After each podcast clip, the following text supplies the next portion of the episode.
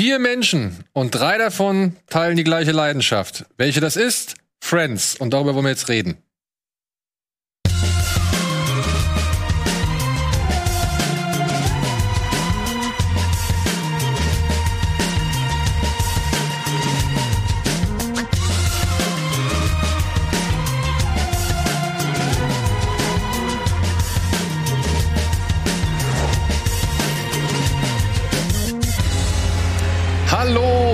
Herzlich willkommen oder willkommen zurück zu einer weiteren Ausgabe Bada Binge und heute mit einer gleich doppelten Premiere. Ich freue mich sehr herzlich, gleich zwei Damen begrüßen zu dürfen, die noch nie zuvor zu Gast waren. Du das warst stimmt. auch noch nicht. Ich war ja? auch nicht dabei. Ja, genau. Und das hat natürlich einen ganz bestimmten Grund. Ich danke Chiara fürs Zuschalten per Schalte. Ich danke Lisa für die Anwesenheit. Hallo. Gerne. Und Eddie ist gleich sitzen geblieben, denn heute geht's um Friends. Anlässlich des äh, Reu Reunion Specials nach wie viele Jahren waren's? 94 ist es gestartet, ne? Ja, 20 Jahre müssten es jetzt sein, oder? Nee, nicht ganz. 2004 hat's ja geendet. 2004 hat es geendet. jetzt gemacht? Äh, Chiara, warum haben die das jetzt gemacht? Was der Anlass war. Weiß ich auch nicht. Okay, gut. Aber ja, es soll heute um Friends gehen. Diese drei netten Menschen hier sind riesengroße Fans dieser Serie. Ich ich kann mir diesen Schuh jetzt schon gleich anziehen. Ich nicht. Ich war ganz schockiert gerade bei deinem Cold Opener. Was ist da los? Ja, ich äh, muss sagen, an mich ist es nicht so rangekommen. Aber das können wir gleich klären. Mhm. Vorerst gibt's einen kleinen Einspieler und dann gehen wir mal ans Eingemachte.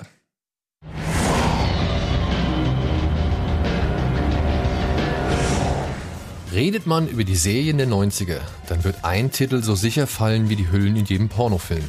Friends Gestartet 1994, eigentlich beendet in 2004, erzählt die Sitcom von sechs 20-somethings in New York City und wie sie ihren Alltag meistern. Also solche Dinge wie Hochzeiten, Geburten, Rendezvous, Vorstellungsgespräche oder was eben ihr Lieblingscafé oder die Wohngemeinschaft noch so mit sich bringt. Ohne übrigens jemals in New York gedreht worden zu sein. Vor kurzem erschien nun ein Reunion-Special, das wir als Anlass nehmen, um mit drei Hardcore-Fans noch einmal über das Was, das Wie und das Warum dieses Dauerbrenners zu diskutieren. Willkommen zurück, Freunde.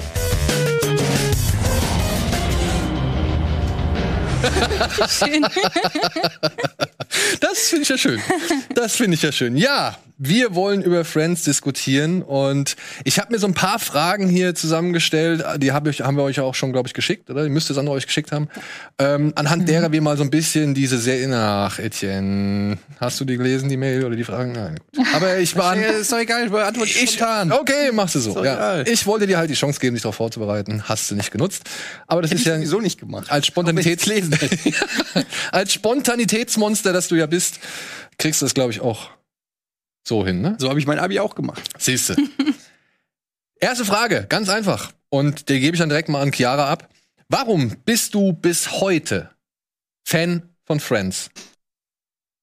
Ja, ich habe mir da ein paar Gedanken gemacht und ich kann es mir nicht erklären, weil ich war, glaube ich, damals acht Jahre alt, als ich die Serie geguckt habe.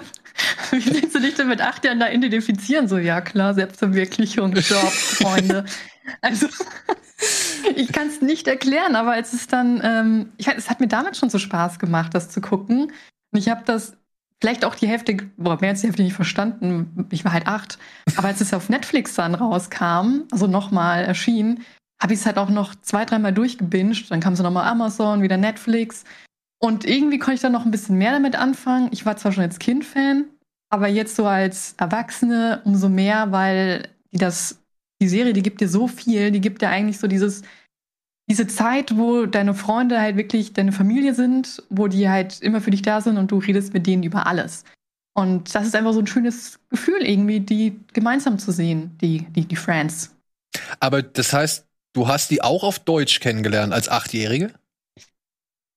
Ja, und ich kann mir nicht erklären, warum ich das damals so cool fand auf Deutsch. War das bei dir auch so? Ja. Also die, Synchro die Synchro-Stimmen. Die sind die Hölle, definitiv. Aber bei mir war es auch so. Also ich meine, ich bin 94 war ich sechs, als das angefangen hat. Meine ersten Erinnerungen sind so, dass man beim Durchseppen mal den Vorspann gesehen hat und die in diesem Brunnen irgendwie tanzen und ich es noch gar nicht gerafft habe. Aber dann, ich meine, bis 2004 war ich 16, bin ich irgendwann reingekommen, lief das ja auch damals auf Pro7 oder so wöchentlich und dann bestimmt die letzten fünf Staffeln habe ich dann immer mit Erscheinen auch geguckt und dann war das so einmal im Jahr dieses wie nach Hause kommen man sieht diese beliebten oder geliebten Charaktere irgendwie wieder. das war Hammer. Und auch als ich es dann irgendwann mal wieder geguckt habe, habe ich mich gefragt, wie konnte man das auf Deutsch ertragen? Das war ja eigentlich wirklich unsäglich. Inzwischen gucke ich es natürlich immer auf Englisch. Und ich habe es jetzt inzwischen auch einige Male durchgeguckt. Am besten hat es mir eigentlich gefallen, als ich selber so alt war wie die Charaktere zu Beginn der Serie. Also das war dann irgendwie noch mal mehr dieses, okay, damit kann ich jetzt ja wirklich komplett relaten. Vorher war es, wie Chiara auch schon so sagt, man versteht gar nicht alles manche Sachen sind dann eben sowas wie was man sich ausmalt, wie es so wird, wenn man erwachsen ist oder sowas. Aber ich habe auch gestern einfach noch mal die erste Folge geguckt und saß so richtig glücklich vorm Fernseher. Fand es direkt wieder cool. Ey, also ich muss ja sagen, ich ich ich habe den Zugang nie dazu gefunden, weil ich habe das auf Deutsch kennengelernt, aber ich, ich schätze mal, ich war einfach deutlich älter als ihr zu dem Zeitpunkt, war ich. Und das, das hat nicht bei mir gezündet. Ich, ich war. So war mein, mein erster Kontakt mit Friends war auch so. Ich hab, ich, da lief das, glaube ich, sogar noch auf Sat 1, kann das sein? Ähm, als es ganz frisch rauskam auf Sat 1 auf Deutsch, habe ich mal so reingeguckt und dachte, dass es, ehrlich gesagt, dass es fast eine Soap ist, so, ja. Also, ähm, und das hat mich überhaupt nicht, ich äh, das nicht länger groß verfolgt. Es war halt äh, irgendwie ständig da. Man hat's mal so gesehen, aber hat mich überhaupt nicht gereizt. Und dann ähm, da war ich schon mal, da, bei Gea war ich so, weiß ich nicht, Mitte 20, Anfang 20, irgendwie sowas.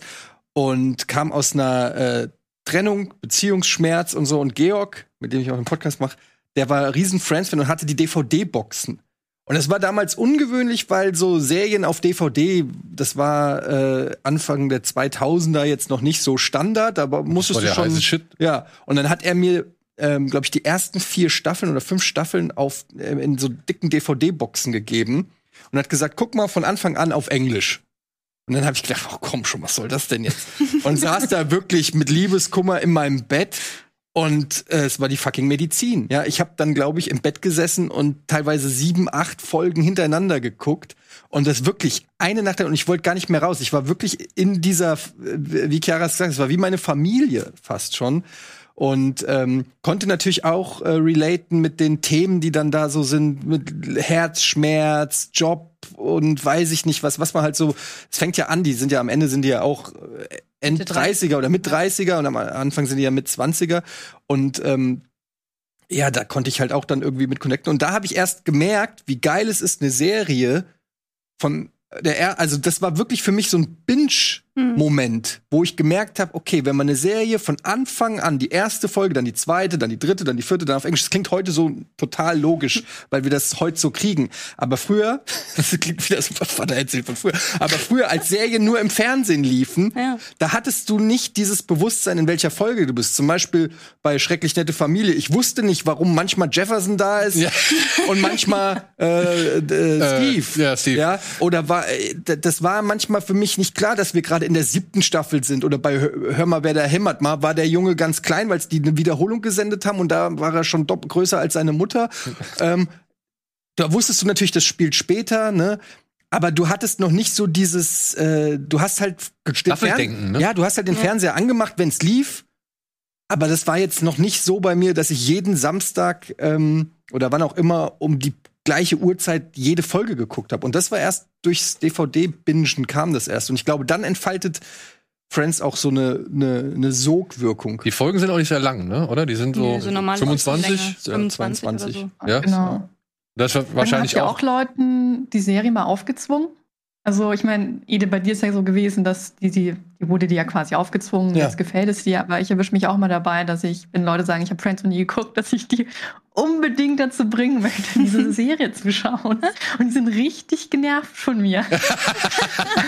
aber sie verpassen ja auch wahnsinnig viel. Ja, ja ich wollte fragen, ab wann wird's creepy? Wenn du so einem die, die Box unaufgefordert per, per Post schickst oder, oder so. die einzelnen Dinge so unter der Tür. Jeden Tag schiebt einer eine DVD unter die Tür. Ähm, Aber ich meine, das Ding ist, Friends, äh, ich finde zum Beispiel, deshalb muss ich gerade so aufhorchen, als du gesagt ich habe nochmal die erste Folge geguckt.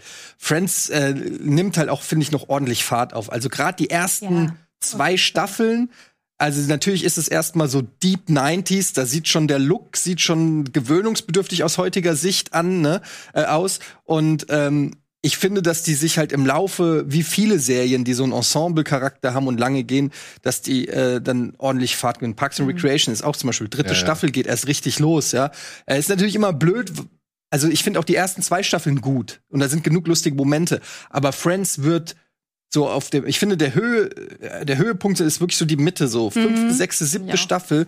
Da haben die so ihr Game und das ist so gut geschrieben, so viel Humor und du lachst pro Folge wie bei kaum was anderem, ja. Also ich, und es ist so sympathisch und jeder Einzelne hat so seine Quirks und, ähm, ja, keine Ahnung, es ist, entfaltet wirklich eine unglaubliche Sucht. Voll. Ich dachte ja immer so, also nur anhand meiner Eindrücke, die ich von durch, durch dieses, also durchs Fernsehen und die kurzen Momente, wo ich das mal aufgeschnappt habe, dass die eigentlich alle fünf normal sind. Nur Phoebe ist halt eigentlich bescheuert oder beziehungsweise ist halt irgendwie schräg.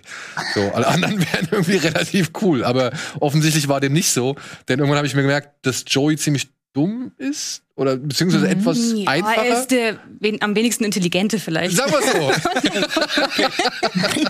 Aber der hat eine hohe emotionale Intelligenz oder so. Also man denkt jetzt auch nicht so, jetzt kommt wieder irgendwie der Comic Relief, der dann nur den absolut dummen Spruch bringt oder so. Der hat auf jeden Fall auch Erzähllinien, wo er dann mal verliebt ist oder sowas und ein bisschen mehr Tiefe gewinnt und so weiter. Also da, ich finde, da gibt es keine Figur, wo man so denkt, okay, ja, die geht jetzt mal, äh, kommt kurz rein und man ist froh, wenn sie wieder geht oder so. Ich habe auch mich Mhm. noch mal gewundert, als ich gestern noch so ein bisschen gelesen habe, dass es halt schon so heißt, ja, Ross und Rachel sind halt die Hauptfiguren im Vergleich zu den Sechsen insgesamt. Würde ich selber auch gar nicht unbedingt so sehen. Natürlich ist das die Love Story, die sich komplett durchzieht und die auch wirklich in der ersten Folge schon so angesetzt wurde ähm, oder angelegt wurde. Aber ich würde auch gar nicht sagen, Friends sind Ross und Rachel, sondern Friends sind auf jeden Fall die sechs Personen. Ich finde, da kann man eigentlich jetzt keine Abstufungen vornehmen. Wie oft waren die innerhalb der Serie zusammen und getrennt? Eigentlich, ganz ehrlich, gar nicht so oft. Ich habe es als Dreimal? Kind noch in Erinnerung, dass es, dass es wirklich ein On-Off war, aber ich bin der Meinung, dreimal. Ich hätte jetzt vielleicht. auch dreimal gesagt, ja. Einmal Also waren einmal zuerst, zusammen. dann nach dieser Genau. Strandfolge und dann Genau. am Ende. Ja, sie sind eigentlich die meiste Zeit sind sie nicht zusammen, Ja, muss man genau. ehrlich sagen. Also es, es schwebt halt immer im Raum, weil sie diese Vergangenheit haben und so und immer wieder äh, knistert es, wenn du, und du merkst halt, dass sie eigentlich füreinander bestimmt sind. Damit spielt die Serie ja auch. Aber ich finde, dass die es auch ganz gut machen. Sie zögern es ja auch wirklich bis zum Ende sozusagen Ja. Raus, um dem den, Flugzeug oh, ja, ja, um den Fans dann, um den Fans dann das zu geben, was sie eigentlich dann auch wollen. Aber äh, zwischenzeitlich kommen dann ja ähm, Chandler und Monica zusammen und dadurch äh, entstehen ja dann auch wieder Sachen. Also eigentlich hat da fast jeder mit jedem mal was, wenn ich so Das habe ich auch, das, das, das ist mein Eindruck. Da war wirklich schon Außer jeder mit Phoebe. jedem zusammen, oder? Äh, ja, doch, Phoebe, doch. Ja, da gibt's eine Rückblende, aber. Okay. Ja, mit äh, Das führt uns jetzt zu meiner, das führt uns zu meiner nächsten Frage.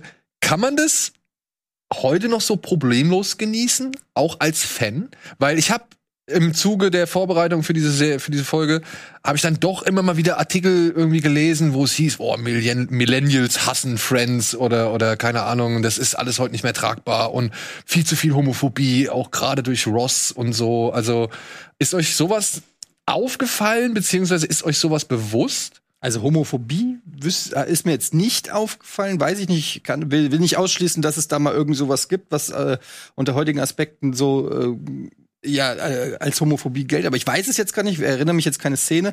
Aber was mir auf jeden Fall aufgefallen ist, dass es auf jeden Fall die weißeste Serie ist, die es gibt. Also ich weiß gar nicht, ich glaube bis in der siebten oder achten Staffel, wo ähm, dann wer ist das Äh, Joey, äh, Joeys schwarze Freundin. Ja, Charlie, die ist, hat mit Ross, Joey und mit Ross ja. was. Ich weiß Ja. nicht genau, in welcher Ja, Reihenfolge. stimmt. aber in der ersten Staffel hat Ross auch Julie ähm, als Freundin. Ja, also aber es gibt auf jeden Fall keinen Haupt- genau. Hauptcast-Member, ähm, weder äh, Black noch Asian oder so, Ja. ne? Also das kann man aus heutigen Gesichtspunkt würde das so nicht mehr stattfinden. Heute sind die Serien auf jeden Fall diverser.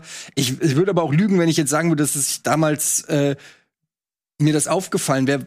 Es ist halt immer so die Sache, natürlich soll eine Serie auch irgendwie eine diverse Welt darstellen. Auf der anderen Seite, ja, ist halt, glaube ich, dass es einfach Millionen von WGs oder weiß ich nicht was gibt, wo dann auch vielleicht nur Weiße äh, drin leben, ja. Also insofern kann man auch sagen, es ist vielleicht auch eine, eine durchaus realistische Darstellung von, von damals, keine Ahnung. Ich habe mir da ehrlich gesagt nie so viel Gedanken gemacht. Aber unter heutigen Gesichtspunkten gibt es natürlich bestimmt viele Sachen, die nicht mehr okay sind.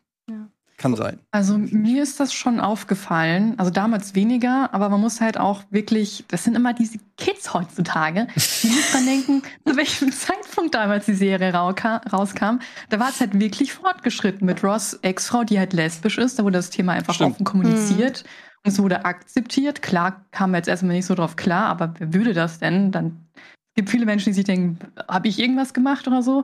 Ist halt nicht so, aber das wurde nicht wirklich aufgeplustert, das Thema. Fand ich okay, fand ich gut. Das war fortgeschritten für die 90er. Ähm, ja, es gibt Fat-Shaming, was Monikas ehemalige Statur angeht, die damalige. Ähm, ein bisschen Homophobie könnte man das bezeichnen, dass Ross in einer Folge nicht so damit in Ordnung ist, eine Nanny zu haben, eine männliche Nanny, ähm, weil er nicht männlich genug ist und äh, der soll doch jetzt hier nicht Flöte spielen zum, für Einschlaflieder. Oh, okay. Oder der Vater von Chandler ähm, arbeitet als Drag Queen in Las Vegas und damit kommt er auch nicht klar. Auch dass man Chandler vorwirft, dass er schwul ist oder so. Also Moment. solche Geschichten tauchen da schon auf. Kathleen Turner ist der Vater von Chandler. Aber auch das, Welche also, Kathleen Turner? Ich muss es. Äh, äh, welch, Er spielt halt eine Drag Queen. ja, klar, aber ist das die Kathleen Turner, die schon mehr so in Richtung Californication geht? Oder ist das noch die Kathleen Turner, die wir aus Auf der Jagd nach dem Nee, nee. grünen Diamanten kennen? eher aus Kalifornien. Okay, okay. ähm, ich würde das auch aus heutiger Sicht natürlich retrospektiv muss man sagen, es wäre nicht mehr zeitgemäß, eine Serie so zu machen. Aber so wie du es gerade gesagt hast, Chiara, ist es mir gestern auch gegangen, als ich darüber nachgedacht habe. Es gibt mehrere Themen, die dargestellt werden, ohne ganz klar gewertet zu werden, finde ich. Also, dass es einen Drag Queen Vater gibt, womit der Sohn persönlich irgendwie sich auseinandersetzen muss, finde ich in irgendeiner Form nachvollziehbar. Aber es ist eben, es gibt diesen Vater und der taucht regelmäßig auf. So genauso wie ähm, ja eben die Frau oder Ex-Frau von Ross. Phoebe hat einen Ehemann, der schwul ist, ähm, was auch es wird einfach erzählt. Es, es ist jetzt Er nicht im Sinne von, nicht mehr schwul. ist er nicht mehr? Ach nee, heiratet er irgendwann eine Frau?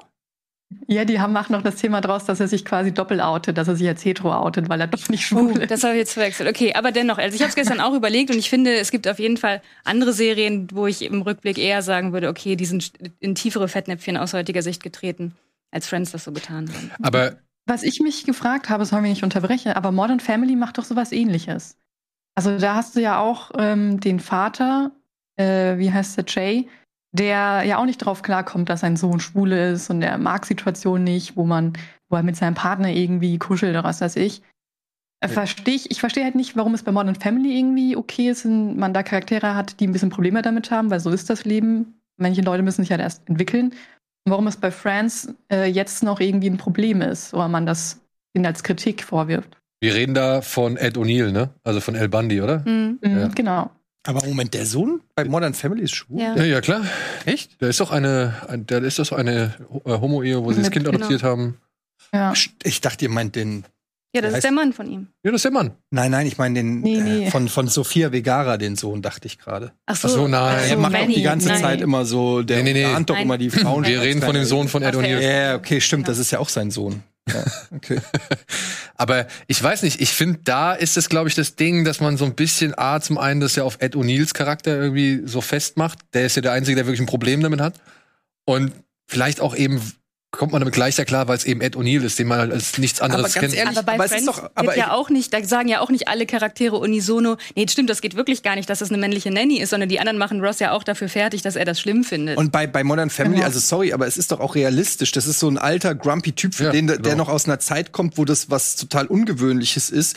Und er liebt ja auch seinen Sohn. Das ist ja auch immer die Message, die letztendlich auch bei Modern Family immer durchschwingt. Aber er hat irgendwie Probleme, das da sich so anzupassen und lernt das ja auch im Laufe der Serie irgendwie. Ich ähm, finde das eigentlich gar nicht so schlecht, dass das so gezeigt wird, weil Ja. für mich ist es realistisch. Für mich, ich mag das eigentlich eher nicht, wenn so getan wird, als ob das überall Fro Friede, Freude, Eierkuchen ist und irgendwie dann, äh, und das fühlt sich aber fake an, weil es so nicht in Wirklichkeit ist. Natürlich wäre es wünschenswert, wenn diese Themen gar keine Themen mehr sind, aber realistischerweise sind das, gerade in gewissen Generationen sind das noch Themen und dann hat die Serie oder hat eine Serie ja auch das Recht, äh, das irgendwie abzuzeichnen. Fragwürdig wäre es ja eher, wenn sozusagen ähm, ihm Recht gegeben würde. Also auch Genau. das Gleiche, was du gerade sagst, wenn also es heißt, so ja, das geht ja gar nicht, äh, Mhm. wie erziehst du ein Kind. Aber dass da sozusagen ein, eine Problematik dargestellt wird, die ein Charakter mit einem gewissen Thema hat, das zeigt ja nur, dass das Thema behandelt wird. Und die Alternative wäre, dass man das Thema nicht behandelt und so tut, als ob es keine Homophobie, kein Rassismus oder sonst irgendwas gibt äh, gibt und äh, dass sowas keinen Platz in einer Comedy-Serie haben darf. Und das fände ich eigentlich, fände ich ehrlich gesagt schlimmer, als wenn man das thematisiert. Dann kommt es natürlich drauf an, wie es thematisiert wird, aber ich finde, da kann man jetzt weder Modern Family noch Friends so richtig einen, Vorteil, äh, ähm, einen Strick draus drehen. Ja. Was mich zur nächsten Frage bringt, nämlich, was zeichnet für euch den Erfolg dann aus, dieser Serie? Also was macht diese Serie so erfolgreich? Was macht, ich meine, wir, wir reden hier von den 90ern, da gab's Sitcoms wie, keine Ahnung, Sand am Meer. Du hast eigentlich die Fernsehzeitung aufgeschlagen und jeden Tag hattest du die Auswahl aus, weiß ich nicht, drei, vier, die du dir irgendwie angucken konntest. Warum ist ausgerechnet die so, so zum, ich meine, die Leute haben am Ende pro Folge eine Million Dollar verdient? Ziemlich viel auf jeden Fall. Ja. Ich glaube, jetzt machen die mit den Streaming-Einnahmen fast genauso viel oder so, weil die halt auch richtig äh, hochpreisig vergütet werden. Aber ja, die waren auf jeden Fall ziemlich gut bezahlt.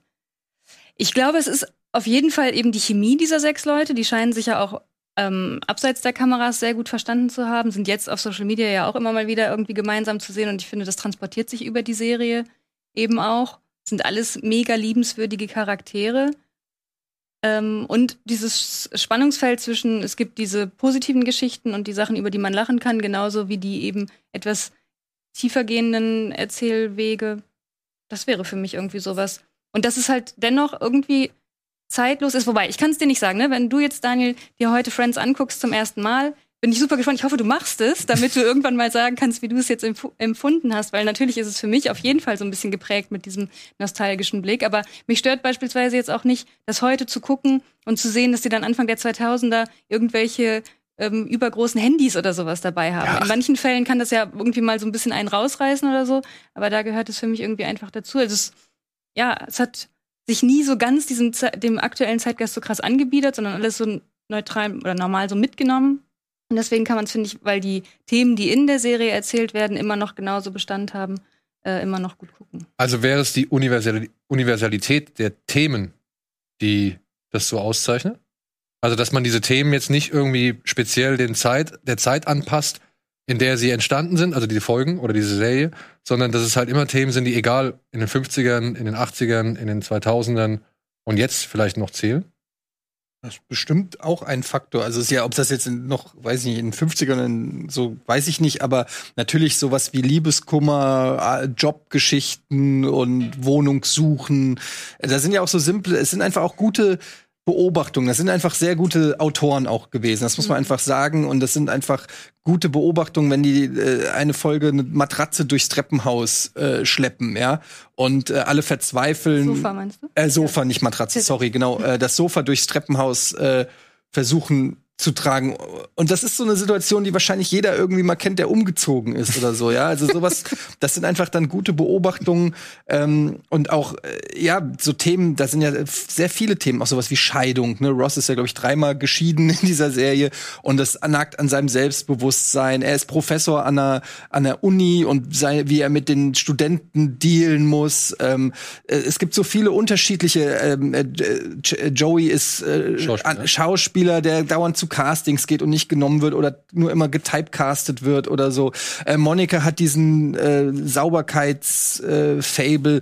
Chandler ist neurotisch die ganze Zeit und äh, so hat jeder irgendwie so, so Sachen, glaube ich, wo für fast jeden was dabei ist, wo er connecten kann und es ist perfekt dosiert. Also ich habe nie das Gefühl, oh, jetzt kommt hier zu lange Phoebe oder zu lange Ross oder so, sondern in jeder Folge, fast jeder Folge würde ich sagen, kommt jeder immer mal zum Zug zu glänzen und dazu kommt, es hat auch so einen leichten Soapy-Effekt. Also natürlich steht jede Folge für sich und du kannst die mehr oder weniger out of context gucken, wenn du die Charaktere kennst. Aber wenn du sie am Stück guckst, dann erkennst du schon auch so eine Charakterentwicklung und Ja. Story-Arcs, die sich teilweise über alle zehn Seasons ziehen, so Ja. wie zum Beispiel die Liebesgeschichte. Und das ist dann, ja, also das zieht einen natürlich dann in seinen Bann. Es macht schon, auch ein bisschen süchtig. Willst ja dann wissen, wie es weitergeht. Würdest du dem allen hin, hinzustimmen? Ja, also für mich ist es auch der Humor und ich glaube, was für mich persönlich die Serie ausmacht, ist, es ist nicht so eine Serie, wo ich sage, oh, ich bin ja voll die Monika, oh, ich bin ja voll der Joey oder sowas, sondern man findet einen Teil von sich in jedem einzelnen Charaktere wieder. Mhm. Und ich glaube, deswegen mag man die auch alle so sehr, Ja. weil ja, man eben was von sich selbst darin sieht. Jeder hat irgendein Problem in einer Folge, was man selbst vielleicht schon hatte. Und ja, ich glaube, das macht für mich die Serie aus. Würdet ihr dann sagen, dass wenn man, wenn wirklich so das gesamte Gefühlsspektrum einer einzelnen Person auf diese sechs Personen verteilt ist, dass es dann auch noch ein Genuss ist zu sehen, wie die eine Person zwar das hat, was ich auch bin oder was ich auch mache, aber dann halt zu sehen, wie sie halt so völlig andere Sachen macht, die ich nie machen würde. Also ist es so, dass man sich halt irgendwie dann vielleicht irgendwo in einem wieder sieht, aber diesen dann auch genießen kann, dass der trotzdem anders ist und halt vielleicht auch mal die Scheiße baut, die man sich selbst nicht trauen würde? Was eine Frage, ey. ähm, keine Ahnung. Also ich konnte mich immer, ich konnte immer sehr gut mit Chandler mich identifizieren. Also das war immer so mein, also Ross und Das ist Matthew Chandler, Perry, ne? ja, Ross und Chandler waren so meine Lieblingscharaktere. Ich war immer verknallt in Jennifer Aniston und ich war, äh, ich hatte immer das Gefühl, so diese, dieses neurotische, dieses, dieses, diese peinliche Stille oder einen Moment immer mit einem Witz irgendwie entschärfen zu müssen. Er sagt ja auch Humor as a ähm, Def Defense Mechanism. Und da kann ich mich schon, das fand ich schon immer so irgendwie so, dass er immer noch einen Spruch bringen muss und danach so in sich reingeht und so. Das fand ich immer schon bei, bei Chandler. Ähm, da gibt's diese eine äh, Folge, wo er in der Sparkasse am Geldautomat in einem äh, eingesperrt ist mit einer anderen Frau, Mhm, glaube ich. Und die sind zu ne? zweit in diesem Ding und du und ähm, in der Folge hört man die ganze Zeit seine Gedanken und er ist eingesperrt, er findet sie aber auch attraktiv und er weiß nicht, ob es der richtige Moment ist, um äh, sie äh, anzusprechen und diese ganze Zwist, der dann in seinem Kopf stattfindet, das ist einfach auch, ich finde es auch einfach smart gemacht, so dass man da irgendwie und dann gibt's auch diese Männerfreundschaft, muss ich natürlich auch sagen, die, äh, die, die ich immer, also Joey und ähm, Chandler ziehen dann zusammen in eine WG und die haben einfach so viel Spaß in ihrer WG, ja, kaufen sich diese Sitze, gucken äh, Die Hard oder Baywatch und äh, bauen eine Festung aus Kartons, die sie spielen Tischfußball, die machen nur Quatsch und Scheiß und ich und es ist irgendwie so, ja, weiß ich nicht. Das, was man will. Ja, man wirklich, man denkt sich so, oh, ist das geil, mit meinem besten Freund in der Wohnung zu wohnen und den ganzen Tag irgendwie Spaß zu haben oder Ja. so, ja. Also Ich habe früher immer gedacht, wenn ich mal in einer WG wohne, will ich auf jeden Fall so ein Tischensemble mit verschiedenen Stühlen, Ja. so wie in Monikas Wohnung. Das fand ich halt immer so mega geil. ja, aber das ist Hast ja du das jetzt? Hast du es jetzt? Ähm, ja, Ja, sehr gut. Siehste. zumindest in der Küche. Und das ist ein guter Punkt, um anzusetzen für die Frage, was hat eurer Meinung nach, ja, Friends beeinflusst? Also ich meine, also was, worauf hat da Friends überall Einfluss drauf? Wir wissen es jetzt auf deine Inneneinrichtung, ja. Aber was glaubt ihr darüber hinaus noch? Also ich meine, ich weiß, dass dieser Haarschnitt von Jennifer Aniston, Oh ja. der Rachel Der genannt Rachel Cut. wird. Ja, oder der Rachel Cut genannt wird, dass das ein Ding war, dass das ein Pop-Phänomen war, das über die Serie hinausgetragen wurde ist, geworden ist und halt wahrscheinlich dann auch so gesehen über die Eingeweihten. Ja, da Eingeweihten wahrscheinlich jeden Friseur, jede Friseurin fragen auf der Welt. Und es ist bislang, jeder kennt, kennt es wahrscheinlich, dass da äh, irgendeine Frau kam und ein Foto von Jennifer Aniston gezeigt hat und gesagt hat, ich hätte gern diese Haare. Also kein wettig. Stimmt, ja. Also meine, meine, Fra äh, meine Frau, meine Frau auch, aber auch äh, meine Schwester, meine Mutter. Äh, dieser Rachel Cut ist auf jeden Fall, äh, laut meiner Erfahrung auf jeden Fall wahr. Aber ist das das Einzige? Also die Serie muss doch noch ein bisschen mehr beeinflusst haben als nur Ja, so ein Friseure. paar dieser ikonischen Sprüche, they were on a break. Und eben äh, das natürlich, genau, das benutze ich auch sehr, sehr gerne. Jetzt erklär, äh, das müsst ihr mir erklären. Ich, ich weiß. Ja, die dürfen ja nicht. Ach so. Das heißt, das heißt fuck you und das heißt fuck you too. Also das mache ich äh, durchaus öfter mal. ja, Ja, also von wegen fick dich, ja. Ja. Das heißt, Okay. Ja, aber wirklich, das Ähm. sind die Sprüche. Man wiederholt die Sprüche eigentlich die ganze Zeit. Also ich, immer wenn ich das Gefühl habe, äh, ich bin jetzt Leuten einen Schritt voraus gedanklich, dann sage ich Unagi. Und, ähm, ja. ja, Das das, ist sind halt, genau. Und dann das ist ein Insider. Leute, die das machen halt Du musst es gucken. Ist eine Folge, wo Ross quasi, ich weiß gar nicht mehr, wie es genau war, wo er irgendwie asiatische irgendwas studiert hat und meint, das ist die Kraft des Unagi und er kann, man Er kann, kann ihn nicht mehr erschrecken erschrecken. ja, genau. Er kann, man kann ihn nicht mehr erschrecken und dann macht er immer, ah, das ist Unagi. Und so. Ja. Das kann man, es muss man gesehen haben, damit es lustig ist. Naja, gut, ich verstehe es ja. Also ich meine, das war wahrscheinlich ein sehr dummer Moment für ihn. Beziehungsweise er wird wahrscheinlich sehr Er wird natürlich erschreckt am Ende. ja, klar. Ist, ne? Also, Ja, Ich, ne, er ist schon so ein bisschen der Doubles, oder? Ross. Naja, er ist ja einerseits fast schon der gebildetste, er ist Professor und äh, ist immer sehr ehrgeizig und eigentlich immer so der Kopf des Ganzen, würde ich sagen, so der äh, Spiritual Leader. Auf der anderen Seite ist er halt auch total neurotisch aufgrund auch seiner Beziehungen, der, die gescheitert sind und ist halt auch ist auch ein bisschen tollpatschig. Ich meine, eine meiner absoluten Lieblingsfolgen äh, ist wirklich die mit der Lederhose auf dem Bart.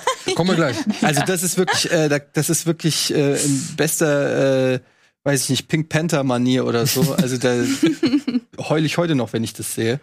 Und er ist halt schon irgendwie, ja, er ist so, ich, ich, ich mag irgendwie, eigentlich sind alle Charaktere, wenn ich so drüber nachdenke, so auch ein, ein Stück weit verwundbar. Also die sind zwar alle, haben ihre Stärken und so, aber es gibt zu jedem irgendwelche Episoden, wo sie scheitern, wo sie traurig sind, wo sie irgendwas nicht hinkriegen oder so. Also die sind schon, finde ich, sehr multidimensional. Also natürlich haben die ihre klassischen Tropes, die die Leute auch sehen wollen, aber man erlebt schon viel mit denen. Aber jetzt noch mal darüber hinaus, also um darauf zurückzukommen, gibt es noch andere Serien, die versucht haben, also glaubt ihr, Friends war entscheidend prägend für so viel, also für welche How I Met Serie Your noch? Mother auf jeden Fall. How I Met Your Mother? How I Met Your Mother, A New Girl und sowas. Ja, ich glaube, New das Girl sind auch. alles Ja, so. das sind die Sporen, sag ich mal, die die Friends ausgesät hat und, und Ist natürlich schwer zu sagen, ob es die nicht trotzdem gegeben hätte, die Serien oder so. Aber ich meine, bei How I Met Your Mother, wenn die sich dann da immer in ihrer Bar treffen und drei von denen wohnen zusammen, das war ja schon immer die erste Assoziation, als die Serie neu rauskam. ja, war das Das so? auf jeden Fall Total. Francis, ja. Also vom Ted Mosby ist ja wohl einfach Ross im Grunde genommen. Der Ja. arbeitet ja auch irgendwann mal in der Uni. Stimmt. Und dann hast du. Ich finde, also bei mir kam ja nach Joey, Friends kam ja auch dann direkt Scrubs, so ungefähr. Also ich finde, und das ist ja auch zwischen ist ja Friends auch und. Scrubs ist doch auch echt ein Unterschied noch. oder? Ja, es ist einerseits ein Unterschied, aber du hast auch wieder dieses, diesen. Freund, Freunde-Ensemble-Ding, so, ne? Das ist halt ein anderes Setting, aber es sind halt äh, auch wieder so, auch wieder Job, Liebe, äh, WGs, Freundschaften. Also da sind schon viele Parallelen äh, dabei. Natürlich ist Scrubs eine andere Serie, aber du hast ja gefragt, Einfluss. Ja, ja. Also das heißt ja nicht, dass es unbedingt eins zu eins eine Kopie ist, aber ich glaube, die Einflüsse äh, sind genau, also ich wahrscheinlich hatte Seinfeld auch einen Einfluss auf Friends und also diese ganzen Sitcoms. Es gibt Weiß auf jeden nicht. Fall in Scrubs, meine ich, auch eine Anspielung auf äh, Friends einmal mit irgendeinem, man telefoniert und es wird Ross und Rachel oder sowas gesagt. Irgendwie Ja, sowas ja. in der Art. Ja, dann- da aber- kann ich auch erinnern. War Friends so gesehen 1994 die erste so eine, so eine richtige, nee, das kann ja nicht die erste Ensemble-Sitcom gewesen sein. Den- gab's ja schon vorher. Ja, ja, aber Seinfeld war ja.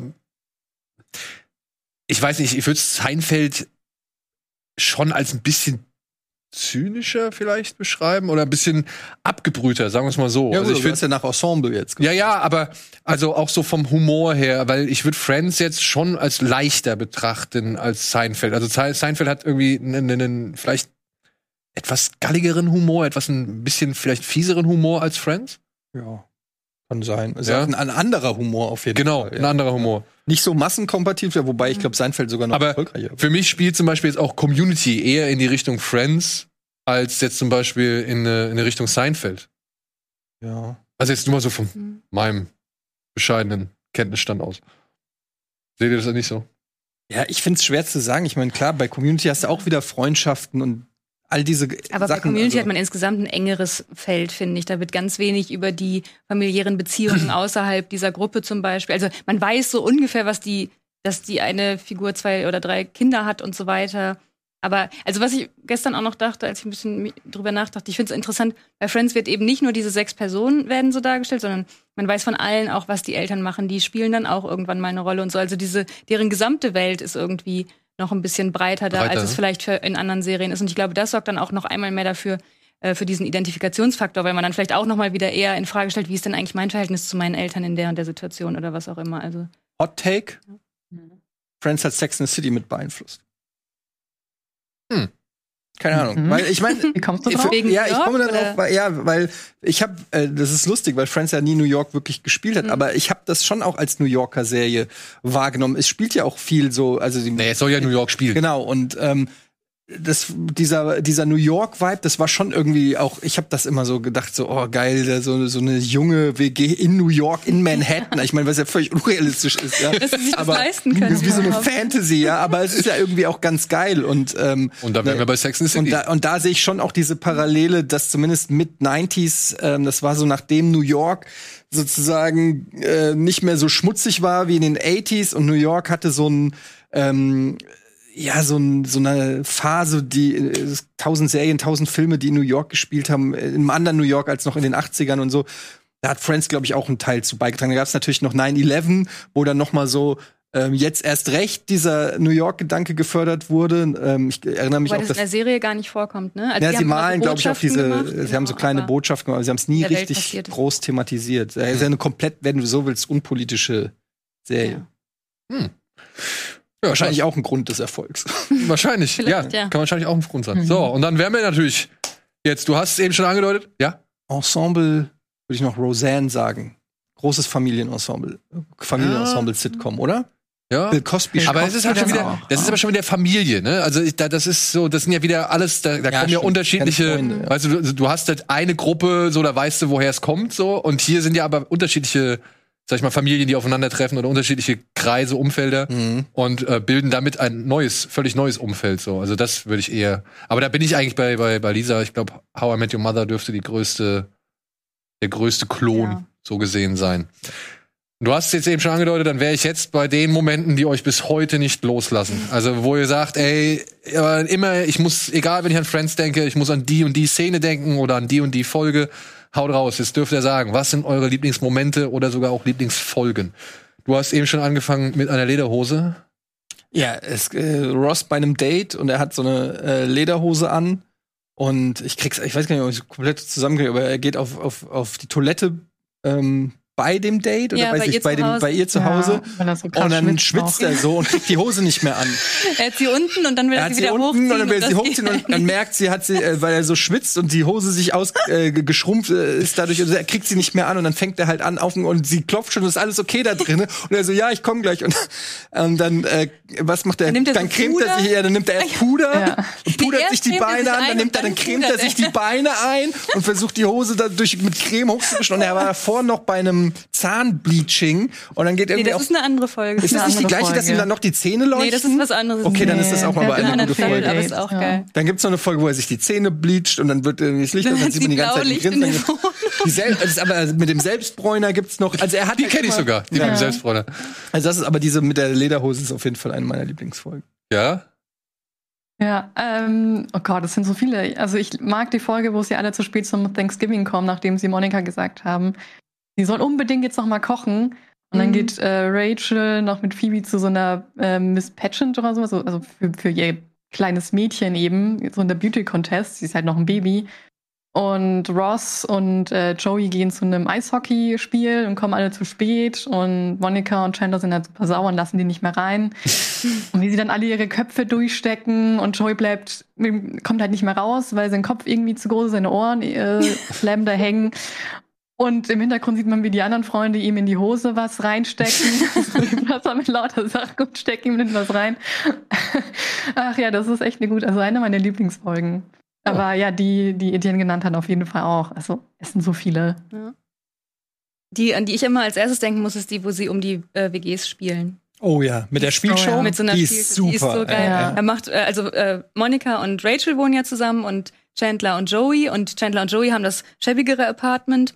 Und dann kommen sie irgendwie darauf, darum zu wetten, die Apartments zu tauschen. Und dann entwickelt Ross eine Spielshow darum, wer welches Apartment bekommt und fragt die dann halt immer so tausend Sachen. Auf welchen Namen ist die TV-Zeitschrift bei Chandler abonniert und wie viele Handtuchkategorien hat Monika und sowas alles. Und das sind halt alles nochmal so kleine Fun-Facts, die man selber gar nicht kennt, die dann immer nur so angeteased werden, weil es super oft auch dann nicht die vollständige Antwort darauf gibt und so. Aber das ist nochmal, also ich liebe die einfach, diese Folge. Und das Geile ist, dass sie am Ende ja ähm, gewinnen äh, Chandler und Joey.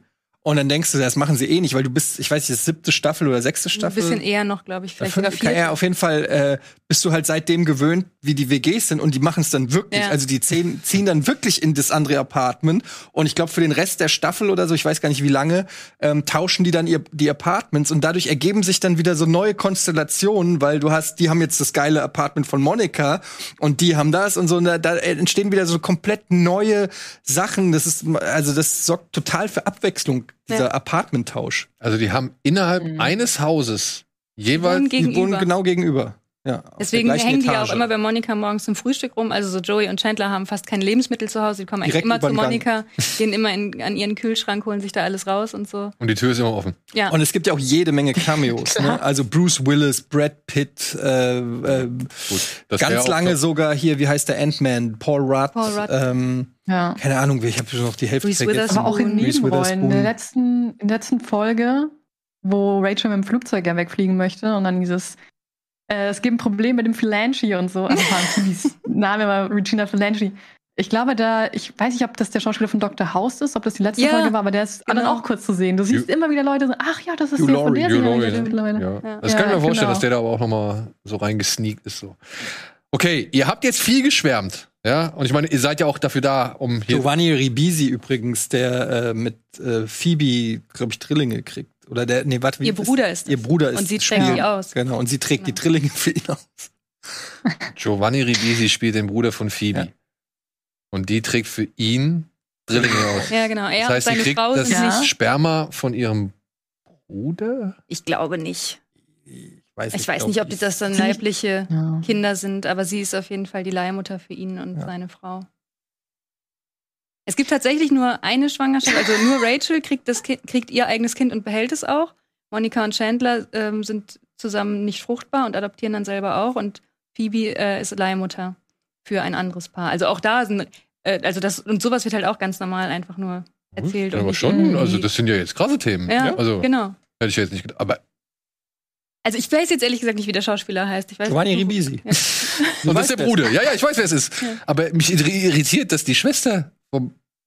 Also, Nee, weil er hat eine Freundin, die ist viel zu alt und nicht mehr fruchtbar. Ich weiß nicht, ob dann, also Phoebe ist auf jeden Fall die Leihmutter und das wird auch in der Serie gesagt, dass das irgendwie auch komisch ist, weil sie ist einfach mal so Phoebe nebenbei erwähnt bei irgendeinem Date.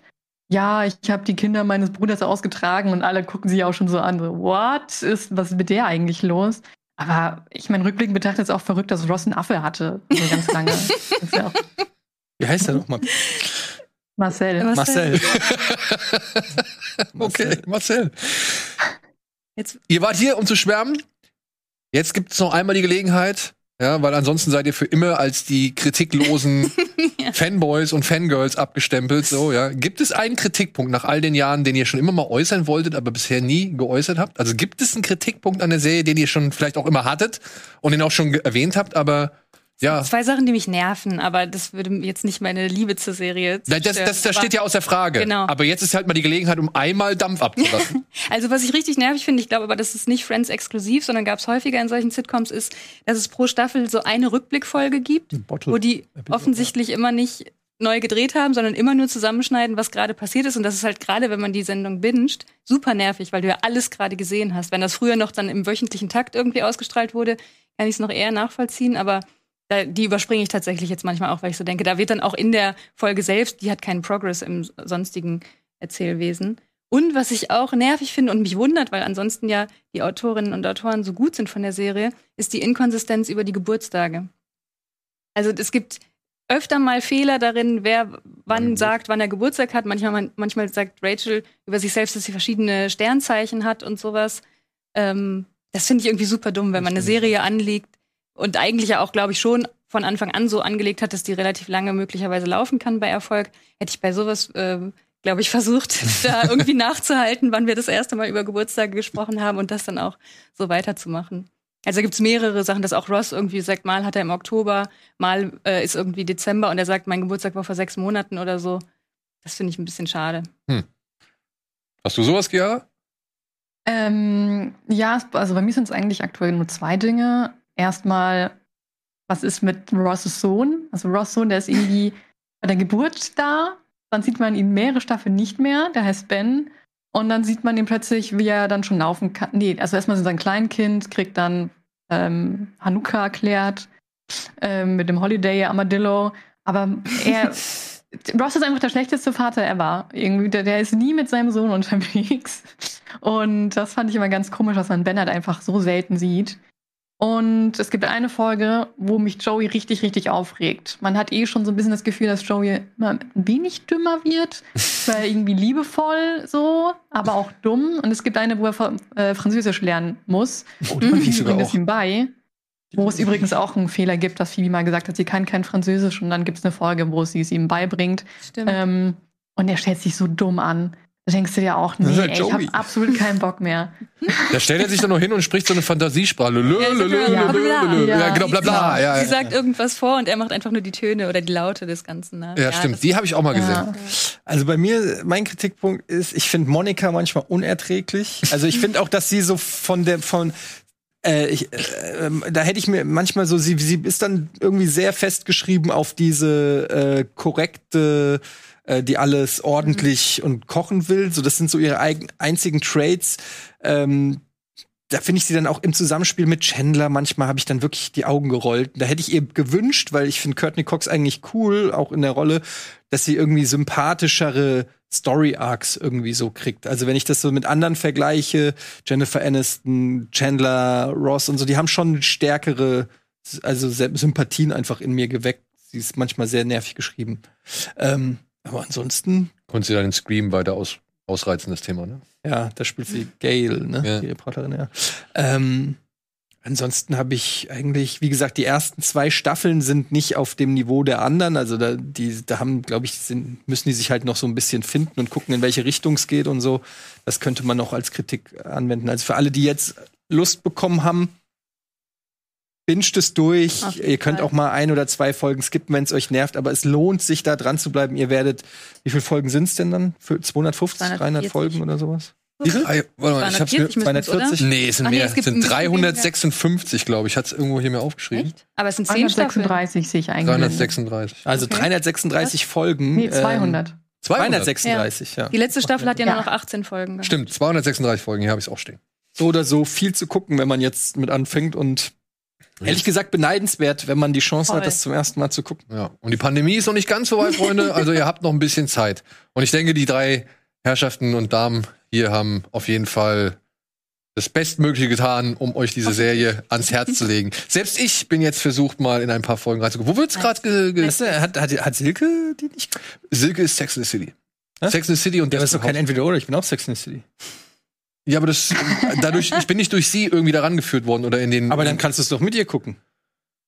Stimmt, schon. Das ist noch besser, ja. Netflix ist, ist gut für die Ehe. Netflix? Mhm. Ja? Ja, klar. okay. Hilft. Aber wir gucken beruflich schon viel Filme. Das ist schon. Ja. Ein, zwei von Friends jeden Tag geht immer. Das ist wie Medizin, ist wie Globuli. okay. Dann Hoffen wir, ihr hattet äh, ein bisschen Spaß an dem kleinen Rückblick hier zum Globuli der Serienwelt namens Friends. Und ich bedanke mich ganz herzlich bei Chiara, bei Lisa, Gerne. bei Eddie. Äh, ich hoffe, ihr hattet auch ein bisschen Spaß in Erinnerung zu schwelgen. Und direkt wieder Bock. Ja. ja, und wenn ja. ihr jetzt hier, ähm, ich weiß, wir haben eine ganze große Liste und so weiter, aber lasst gerne Vorschläge da, die auch noch mal genauso retrospektiv hier behandelt werden sollen. Ich denke mal, ihr drei habt euch auch noch mal irgendwo eingetragen bei allen möglichen Serien. Und jederzeit gerne wieder. Und ansonsten jederzeit gerne wieder mit euch. Macht's gut. Tschüss.